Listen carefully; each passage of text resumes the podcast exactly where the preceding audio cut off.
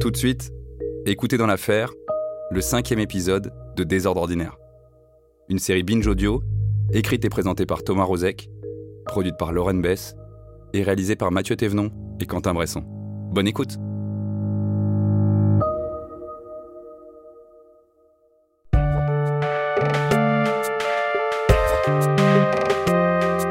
Sainte Marguerite, pardon de vous cambrioler.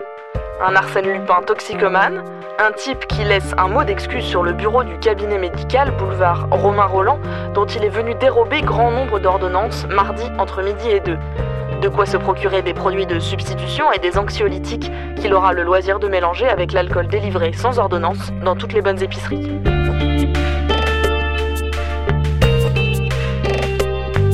Saint-Barnabé. On ne court pas des haltères dans les bras. Quand on vole un portable, s'enfuir en courant est envisageable. Mais quand on vole des haltères, c'est une sorte de défi que l'on lance à soi-même. Défi perdu pour ces trois jeunes de 21 et 17 ans, pris la nuit dernière, minuit 30, des haltères plein les bras, à la sortie d'une salle de sport du boulevard.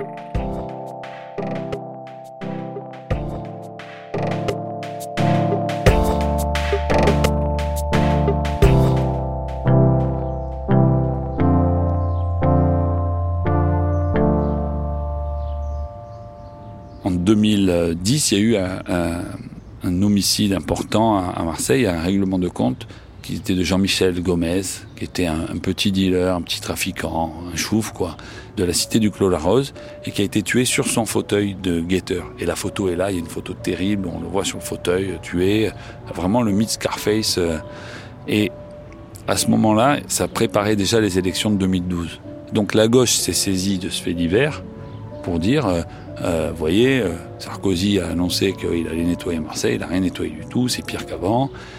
À ce moment-là, le préfet est remplacé de police, il y a toujours un fusible, boum, on fait péter le préfet, on en met un autre qui préparait un peu les élections parce que Sarkozy allait arriver.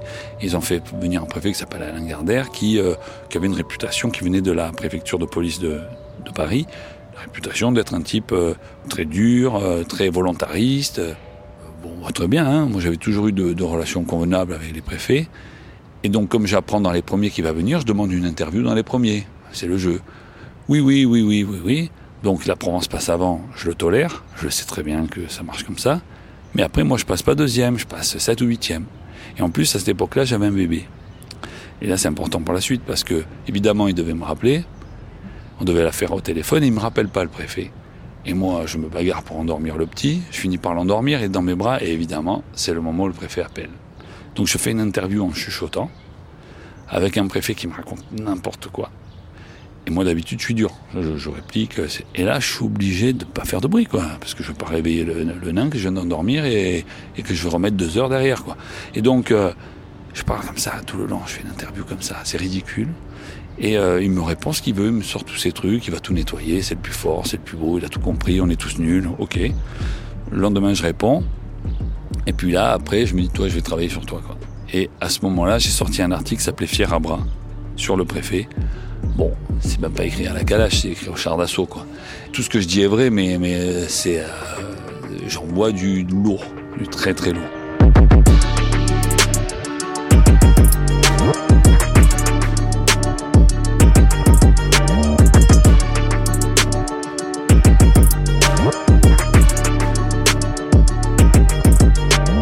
Et là, on part en guerre tous les deux. Évidemment, mais c'est ce que je voulais, je voulais cette guerre. Il est, comme on dit à Marseille, c'est un Fatchoumac, c'est un Mariol, mais moi je suis un Fatchoumac aussi, je suis un Mariol. Le côté kek, là, on, est tout de suite tombé dans un combat de coq euh, avec deux gros coqs, quoi. Et là, moi, je me mets à, à- me rendre compte qu'en fait, il est totalement détesté par ses services, mais dans des proportions incroyables, parce qu'en fait, c'est un flingueur. Il n'a pas toujours tort d'ailleurs dans ce qu'il dit, mais en tout cas, il le dit. il va lui aussi au char d'assaut, au napalm. Et donc, je commence à avoir des infos sur ce qu'il fait, sur euh, alors pas sur lui personnellement, c'est pas ça la question, hein, sur ses actions. Hein. Je suis pas en train de dire que c'est une ordure et que non non, c'est sur ses actions, sur ça. En fait, il est là pour préparer une élection. Et donc je raconte euh, ben, comment, euh, alors qu'ils sont, c'est en plein RGPP où on enlève les policiers, lui met des heures sup à des proportions telles qu'en fait ça te coûte cinq fois le prix de, de- des postes qu'il supprime. Je raconte comment euh, euh, il planque lui-même pour contrôler les flics et les emmerder et les, un préfet qui planque, c'est quand même pas courant. Mais pour, pour contrôler les flics, je raconte tout, parce qu'en fait, le mec est surveillé par ses propres flics qui me font des comptes rendus permanents. Et donc là, ça n'arrête pas. Je crois que je le harcèle, en fait. Je fais un papier jour. Et lui, claque tellement les portes de la préfecture de police que les plafonds vont finir par s'effondrer.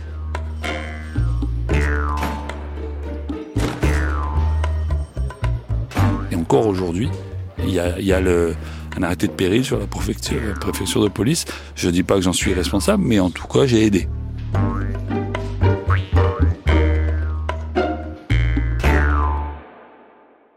Et en même temps, il me craignait. Il avait peur que je lui pose des questions devant tout le monde.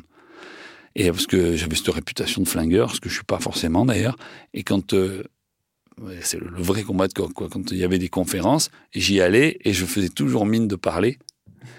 Et à ce moment-là, je voyais se liquéfier, puis après, il prenait une, une, posture dure. Enfin, c'était vraiment le jeu de dupe comme ça, et on faisait bien rigoler les journalistes et tout. Et euh, il y a eu plein de, de moments où euh, il appelait, il disait s'il n'y a plus Joel, je viens pas. C'est sous ce préfet-là qu'il y a eu la fameuse euh, euh, affaire de la BAC Nord. Commençons donc par euh, ce qui se passe à la BAC de Marseille ou ce qui se passait dans cette BAC puisque euh, le service a été dissous par euh, Manuel Valls quand il s'est rendu compte que certains de ses membres, de ses policiers, avaient l'air de se comporter davantage comme des voyous que comme des policiers. Encore une première nationale et encore Marseille qui fait la une, une brigade dissoute, euh, la BAC des quartiers nord, cela n'était jamais arrivé. 30 fonctionnaires euh, suspendus, euh, dont 15 ont été mis en examen pour vol et extorsion en bande organisée ou trafic de stupéfiants. Mardi 2 octobre, la police des polices perquisitionne les vestiaires de la BAC Nord. Dans les casiers, du hashish, de l'argent liquide, tout va très vite. La même semaine, Manuel Valls prononce la dissolution de la BAC Nord.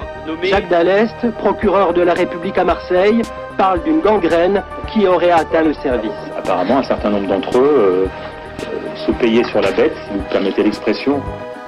Aujourd'hui, ils sont libres, placés sous contrôle judiciaire, mais selon leurs avocats, le dossier s'avère vide de preuves.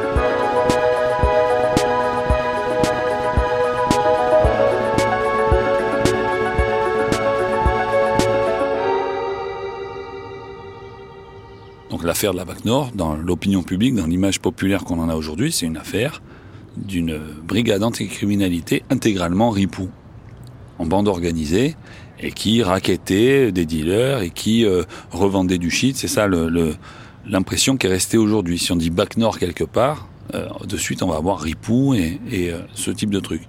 L'histoire est beaucoup plus compliquée que ça, et elle a été racontée, hein, moi je l'ai racontée dans la Marseillaise, Le Monde l'a racontée, mais pour autant, l'histoire finale n'est jamais euh, revenue. En fait, il y avait donc l'élection de 2012.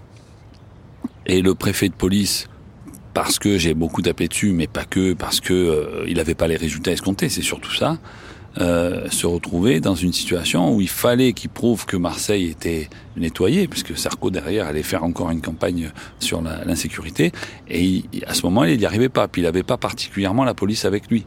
C'est-à-dire qu'il n'amenait pas les foules, c'est-à-dire il n'avait pas le coaching pour, hein, loin de là. Hein. C'était un type très dur, très, euh, euh, même si des fois il s'attaquait à des gens qui méritaient, qui, méritaient, mais il était tellement dur que la, réponse était terrible. Puis il n'a pas aussi compris cette ville compliquée où, où les unions ne se font pas par parti politique, mais par arrangement. Il n'a pas du tout compris comment fonctionnait Marseille, qu'il faut mieux prendre en douceur qu'en force. Voilà, tu prends pas en force une ville comme Marseille, parce que elle te le rend fois 10. Et J'en suis un exemple pur, quoi. Quand il est venu à Marseille, il n'a pas compris qu'en fait, plus il tapait, plus il prenait en retour. Cette ville, plus tu vas l'agresser, plus elle va te le rendre. C'est ce qui se passe en ce moment avec les élus. Plus tu vas taper fort, plus tu vas prendre. Plus tu vas en douceur et en essayant de comprendre, plus tu as de l'espoir de pouvoir faire quelque chose. Et là, il a tenté un coup. Il a tenté, je vais faire simple, puisqu'il y avait plusieurs services de police qui étaient en opposition, comme c'est souvent le cas. Il a tenté de faire de la BAC Nord un exemple de, nettoyage. La BAC Nord était administrativement euh, euh, un petit peu borderline, d'accord? Pourquoi? Parce que quand tu es un policier de la BAC, quand tu interpelles un minot avec, ou quelqu'un avec euh, trois barrettes de shit, en théorie, tu le ramènes au commissariat, tu déclares une saisie, tu déclares plein de choses, et tu perds 3-4 heures. Le problème, c'est qu'ils doivent faire du chiffre à cette époque. Faire du crâne en jargon flic. Donc pour faire du crâne, évidemment, ils, ils, vont pas perdre 3-4 heures. Donc qu'est-ce qu'ils font? Efficace à la, Marseillaise. Ils libèrent le minot qui de toute façon sera libéré, casse-toi. Ils gardent les trois barrettes de shit, ils les fument pas, ils les vendent pas, ils les stockent et ils se servent après quand ils ont euh, suffisamment de, de shit euh, pour alimenter des tontons, des, des indiques. Mais tout ça normalement doit être déclaré, ça passe par des fichiers, c'est le règlement fait que normalement ils doivent tout déclarer. Eux ils déclarent que dalle et ils sont un peu au lait là-dessus. Et à ce moment-là, voilà un des éléments qui est utilisé par la police des polices, qui est en guerre contre le directeur de la police à l'époque, qui lui-même est en guerre contre Gardère. Et tout ça, tous ces gens-là vont euh, exploiter, utiliser les euh, dysfonctionnements réels de la BAC Nord, mais pas non plus une bande organisée de ripoux. Et là, tout monte et, et euh, des médias sont utilisés, moi le premier, etc. Et, tout.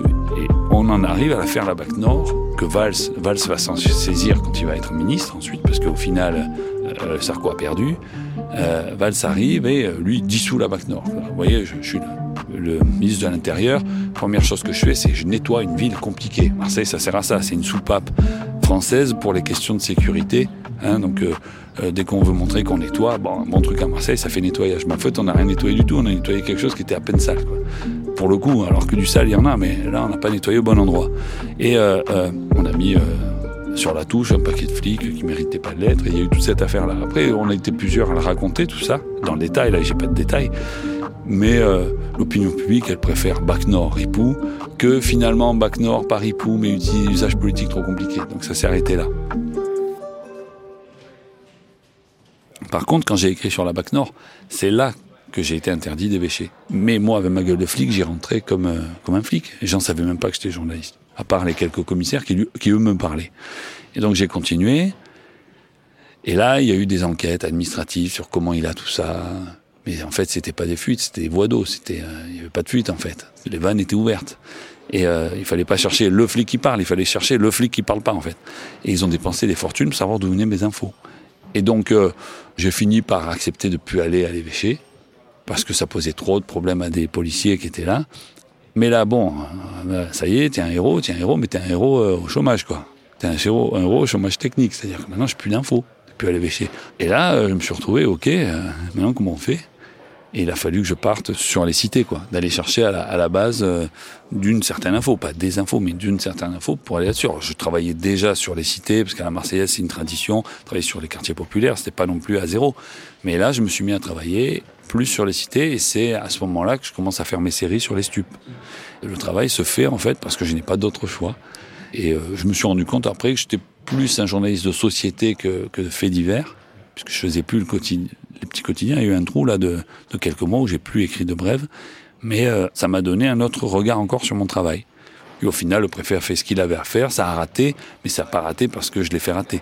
Depuis, il est entré, il a, par des personnes interposées. Alors, il a eu des problèmes judiciaires dans la foulée, mais moi, j'ai pas écrit dessus.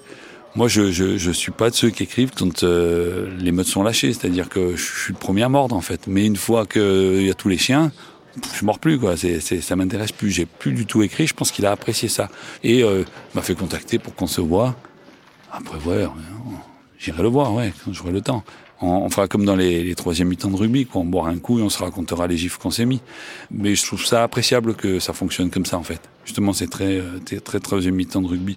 C'est-à-dire qu'il faut pas se leurrer. Les gens, les préfets, les, les commissaires, ça, ils ont des missions autres que la seule mission que qu'on leur connaît. Et on peut trouver ça scandaleux, ce qu'on veut. C'est comme ça. C'est, pas faisable autrement, quoi. Donc, euh, toi, journaliste, tu prends ça en compte aussi. C'est-à-dire que les jugements moraux éternels, ok, mais euh, à un moment, il y a, tu, tu, es, tu es dans une sorte de tunnel psychologique de, de ce que tu fais. Lui comme moi, d'ailleurs. Ça a été une expérience étonnante parce que s'attaquer à un préfet, c'est s'attaquer à l'État, c'est dur, hein. Puis les coups que tu prends, tu les prends, ils sont durs. Hein. Euh, les interdictions, les, les appels de ses services pour dire oh faut calmer, ça va mal finir. Euh, T'es convoqué dans le bureau de ton directeur qui te dit on m'a dit de te dire que il est important le préfet et que c'est un mec bien. Tu pourras pas dire qu'on te l'a pas dit, ça t'a été dit. Enfin, tu te prends quatre phrases, douze on t'a dit que tu m'as dit que je t'ai dit. Et euh, en fait, c'est de, histoire de te dire justement d'arrêter d'écrire. Mais moi, on me fait ça, j'écris deux fois plus. pris deux fois plus.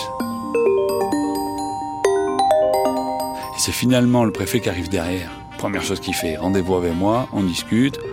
Je me rends compte qu'il a compris la ville, qu'il faut pas y aller comme un bourrin, qu'en effet il y a du travail, parce qu'il faut pas se leurrer, il y a du travail dans cette ville. On se met à avoir des relations qui sont plus saines de journaliste à préfet. Parce qu'il vaut mieux que les relations soient saines quand même. Et je préférais quand même des relations saines que ce truc de, hormonal presque qu'il y a eu. Parce que c'était vraiment un combat de coq. J'ai pas de regrets aujourd'hui, mais j'en suis conscient. Hein. Je suis conscient que c'était la boîte à claques, quoi. Mais bon, euh, aujourd'hui j'en ai des bons souvenirs, mais sur le moment c'était quand même euh, stressant chaque jour. C'est stressant. S'attaquer quand même à du, à l'État, c'est quand même stressant. c'est pas non plus ce qui se fait de plus. C'est pas le plus marrant, quoi. Puis en plus, tu sens bien que t'es seul. T'es seul. Seul, seul. Quand, ça attaque là, c'est au moment où la justice passe derrière, où il y a des trucs. Alors là, tout le monde écrit. Il n'y a plus de problème. Mais là, dans ces moments-là, t'es seul. Complètement seul. La Marseillaise permettait ça. J'avais beau avoir le directeur qui m'a fait monter. En fait, il n'avait pas un pouvoir énorme, mais le rédacteur chef, s'il voulait, ça passait, ça passait. Ça, c'était, quelque chose de bien. Tu, tu pouvais pas tout passer à la Marseillaise, il y avait des sujets interdits, mais euh, pas ça, quoi. C'est déjà pas mal.